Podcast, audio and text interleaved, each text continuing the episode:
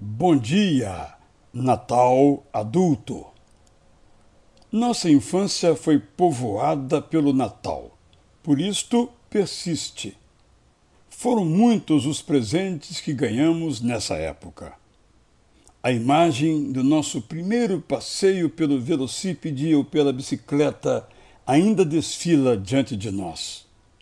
O retrato com o Papai Noel no shopping ou na rua permanece conosco mesmo que nenhuma máquina fotográfica tenha sido acionada.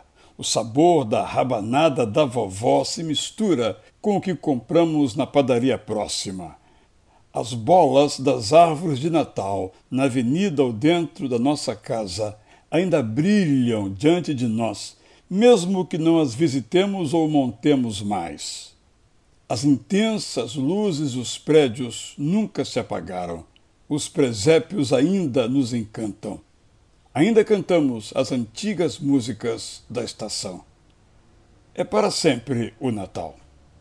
Crescemos e o Natal precisa amadurecer conosco. Uma celebração natalina de gente grande começa quando percebemos o quanto custou a quem o inventou. Nele, Deus abriu mão de sua divindade para assumir a nossa humanidade quando se espalhou a notícia de que o divino humano tinha nascido entre nós. Crianças inocentes foram mortas pela inveja de um rei menor que se achava o maior. E estava por vir o pior. Tendo nascido em berço rude, mas em limpos panos, Jesus morreu numa rude cruz, envolvida em panos ensanguentados. No Natal, Deus se ofereceu a nós doando-se por completo. Celebrar de forma adulta o Natal é receber como criança o presente que nos foi dado e doar-se ao outro, como fez o maravilhoso conselheiro, Deus forte, Pai eterno, Príncipe da Paz.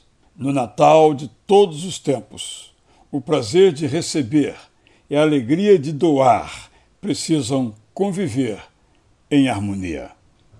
Eu sou Israel Belo de Azevedo e ainda me enterneço quando leio.